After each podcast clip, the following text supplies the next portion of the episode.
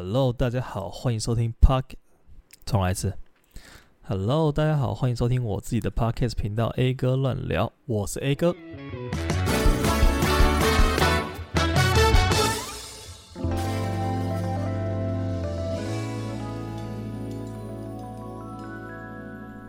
有有有，大家中秋节过得怎么样啊？有没有吃很多烤肉，很爽啊？啊？哎，烤肉真的是我超爱哎，但是我觉得我现在比较爱的是那种简单一点的烤肉，就是优雅一点的，不要弄得像灰头土脸一堆木炭啊，搞来搞去的，麻烦死了。呃，我之前国中的时候还蛮常，就是跟朋友在中秋节前后，然后去。应该说前啦，后就不用烤了嘛，对不对？中秋节前，然后去家乐福买那种很便宜的烤肉组，一组可能一两百块，然后就会有一些火种啊、烤网啊，烤网就那种很烂的，然后上面那种铝啊、锡的那种包膜，会让你的肉吃起来整个有一种酸酸的味道那种。不知道大家知不知道我在讲什么？然后它最重要的就是那一个非常非常扁的烤盘。呃，拿来做木炭，然后它的脚是那种四肢顶在烤盘底架上面的那种，可以凹出来的。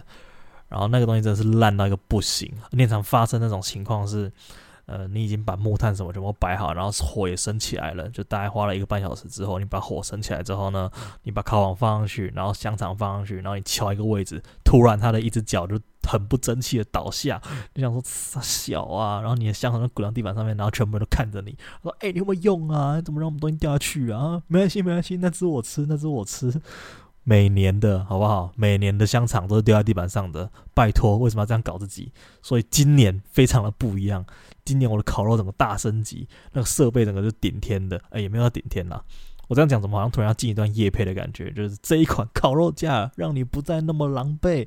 OK，好，没有，其实我就只是想要讲一个我个人的烤肉经历而已，对吧？今年我终于使用到比较高级的烤肉器材了，就那种点瓦斯炉的啊，然后它的炭火是从上面烤下来，就不会有整个浓烟密布，然后你也不需要再去捡木炭，在那边生火生半天，一个赖打这样子咔直接搞定，呃，无痛开始烤肉。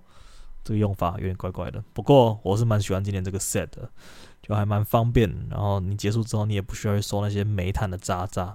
瓦斯炉烤肉架，赞。OK，好的，知道我讲什么夜配哦，对吧？但是没有厂商植入，好不好？这段没有厂商植入，希望未来，好不好？有未来有机会的话，我再录一段厂商植入的给大家听一下。OK，好，那今天我想要跟大家分享一个主题哦。今天的主题，我自己是觉得。这东西蛮严重的，然后我自己想了一个很聪明的解决办法。OK，自己说，先自己讲哦。好，总之呢，就是我们来聊一下酸民好了。不知道大家对酸民这个文化或者说这个现象的看法是什么？我自己真的觉得那些人超级烦，真的烦到不行呢。到底谁在乎你们是怎么想的啊？我真的觉得那种没礼貌或者是那种呃过度偏激的言论，而且他们很常会有个起手式，就可能是说。难道只有我觉得？哦，这开头真超讨厌的。难道只有我觉得你弹得很烂吗？就是一个弹钢琴影片下面留言，或者是说，呃，难道只有我觉得这个人很丑吗？然后，要不然就是第二个我很讨厌的就是，这谁没看过？就是通常你会在那种呃艺人影片，可能一个爆料啊，或者是一个娱乐新闻底下看到，然后就会很多人在留言说，这谁没看过？这也是女神啊，这也是网红。拜托，人家这一篇那个新闻就是在写这个人的故事，或者是写这个人发生什么事情呢？这谁没看过？没看过就滚啊！你干嘛一定要点进来然后留？这谁没看过？你可以把这三十秒拿去做更有意义的事情，好吗？而且这种酸民有个特色，就是他特别爱好不好？特别爱发表他的言论。就你很常点进去那种，我都会看那个 Line Today 的，就是。头条整理嘛，然后它就会有好几篇新闻，然后你按进去之后，你会发现有一些账号真的是非常的重复诶，然后他们的账号就是会一直去那种呃跟政治无关的新闻下方留言，跟政治有关的留言，不知道为什么他们都是总是可以牵扯到非常八竿子打不着的论点，然后疯狂的喷，我就不知道到底是在对这个社会不满怎样的，就是你有那么多的时间，然后你把它全部都花在发表你那伟大的言论，然后让大家看得很不舒服，何必呢？不过最近啊，我发现一个解决这种事情的办法。我最近观察到一个数据，就是说留言的这个行为啊，我们不管它是好的留言，或者是我们说这种酸民的留言，留言这件事情是一个很少数的人在做的事情呢。就你就说怎么会留言怎么会是少数人在做的事情？真的会。我随便找了一篇这个九面的影片来看，这部是就是要对决的平价火锅 VS 奢华火锅，这个系列还蛮有名的吧？这部影片的总播放次数是两百五十几万，然后它底下的留言有几个？一千七百多个，就这个比例悬殊差距非常的大诶，那你可以从这个地方观察到说，其实总共会来留言的人也不过就那观看次数的百分之一不到。这个人群其实非常非常少的，然后包括我在跟我朋友聊天的过程中，也发现说，其实我们大家都不是一个平常会去影片底下留言的人，除非你真的对那个主题非常超级无敌的认同，你才会去发表你的一些想法啊，或者是一些想说的对创作者想说的话之类的。好，既然我们确定了留言只是一个很少部分的人的行为的话，那我们就可以更加的确定。酸民其实是真的是社会上很小很小很小很小一部分的群众。听到这边，你有没有觉得这个社会其实没有那么的糟糕？就有时候会觉得说，诶，为什么到处都看得到酸民的留言呢？就是 everywhere，你知道吗？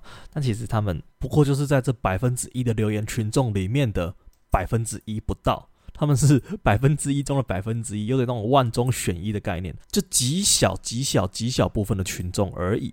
但只是因为留言基数不够大，让你觉得他们特别的显眼，而且他们又很常出现在各个影片下方发表他们的高见，就久而久之，你就会觉得说，哇，每一则影片下面都有很多仇恨言论啊，这个世界非常的不和平啊，等等的这种想法就会出现。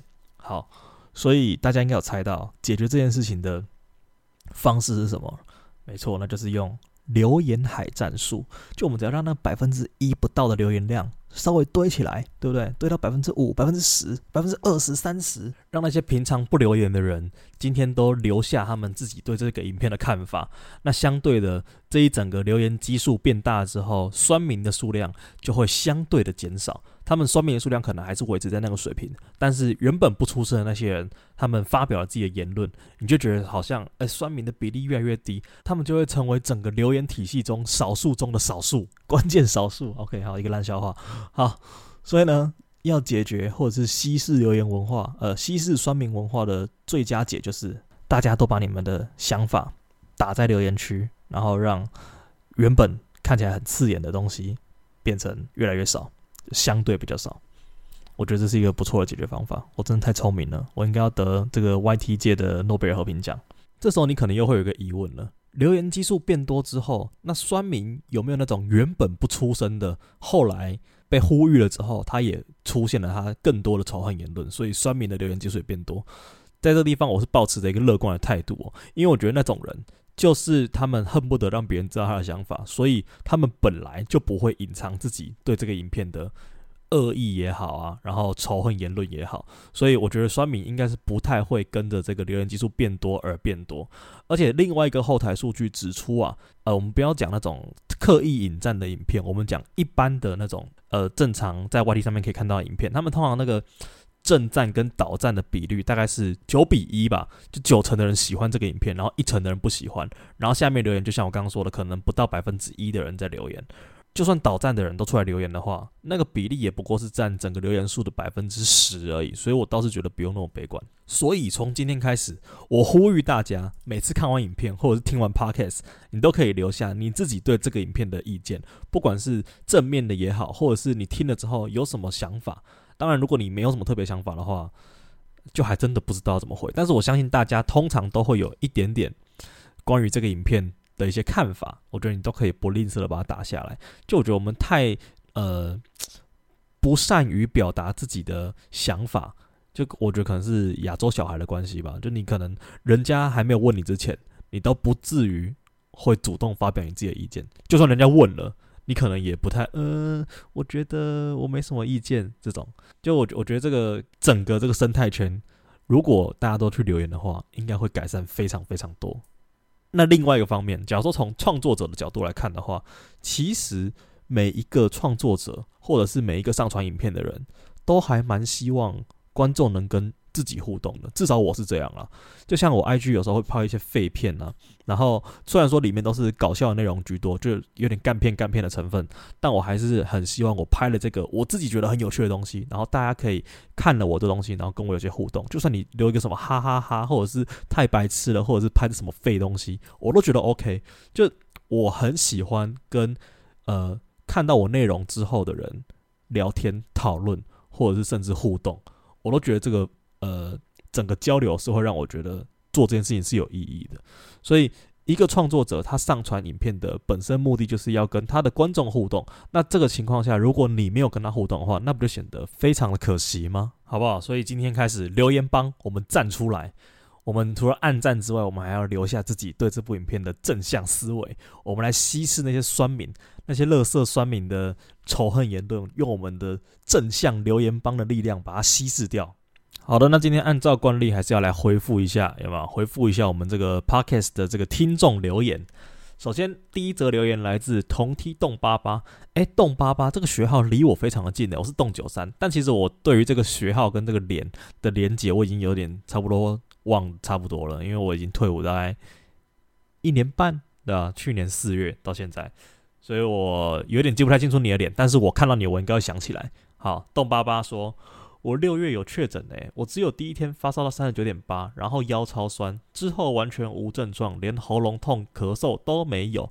哇，那你算是应该算轻重轻症中的轻症哦，因为我发烧烧了三天，然后整个都翻来覆去睡不着觉，然后之后还有喉咙痛，但到第七天的时候，其实整个症状都退了差不多了，就我也算轻症啦，只是没有你那么幸运，对，我还是痛苦我两三天。然后我到第七天，其实没有症状之后，验还是阳性，就是弱阳性，它那一个 T 那条线非常的浅。然后一直到今天，应该是第十一天、十二天，症状才完全消退。然后呃，测那个快筛也是阴性，这样子，对啊。好，总之就祝大家身体健康，有得新冠的赶快康复起来。好，第二则来自我们钢铁影云，哇，钢铁影云，他甚至已经把他的这个铁粉的元素加进去他的 ID 里面了。他说：“A 哥都会把表情符号念出来，好有趣。手托着下巴，一问脸，眼睛乱转的吐舌头，水汪汪大眼跟骂脏话表情。没错，当然是要把表情符号念出来，这样听众才可以知道我们这个听众回馈的内容，他的情绪大概是怎么样的。好，谢谢你的这个表情符号大考验哦，没想到还是把它念出来了吧。好，那节目也将近进入尾声了，那就来做一下我们每一次最期待的这个美食推荐环节。那既然是中秋节的话，不免俗，当然是要介绍一间。”这个吃宵夜的店哦，那你可能会问说，中秋节跟吃宵夜有什么关系？那其实没有特别大的关系，就只是我想要介绍这间店而已。那这间店是在这个盐城区，它在七贤路七贤三路上面，叫做涛来涛甲。那其实就是一间宵夜店啦，只是它的内装蛮明亮的，看起来会有点像是一间完美店。就其实它店蛮漂亮，而且也蛮大的。然后重点是它开到平日开到十二点，然后假日开到一点。所以你如果想要吃宵夜的话，是还蛮推荐去这个地方。然后它里面的东西会比较有特色一点，像是我上次吃了一个非常好吃的，叫做酥肥鸡沙沙酱蛋饼，就它搭配会让你觉得很有新意的那种感觉。然后它里面还会卖一些新马东洋料理啊，然后东西价钱我觉得算是适中啦，然后就不会像是一般你去宵夜店，你可能只能点呃起司蛋饼配那种早餐店奶茶，它里面的饮料其实也都。还蛮不错的，它里面有什么炼乳奶茶，然后还有一些就是那种蓝蓝绿绿的气泡饮啊，我觉得算是蛮讲究的，对、啊？然后整体吃起来的感觉还蛮不错，只是它的缺点就是有时候人可能会很多，你可能只能坐户外的位置。那夏天的话可能就有点太热了，而且就是你知道台湾其实蟑螂还蛮多的，那如果会怕的人就会觉得有点小扣分，例如我。但是如果你做室内的话，就不会这个问题啦。我觉得整个气氛是还蛮不错，然后东西也蛮好吃。好了，那以上就是这集的分享啦，那我们下次再见，拜拜。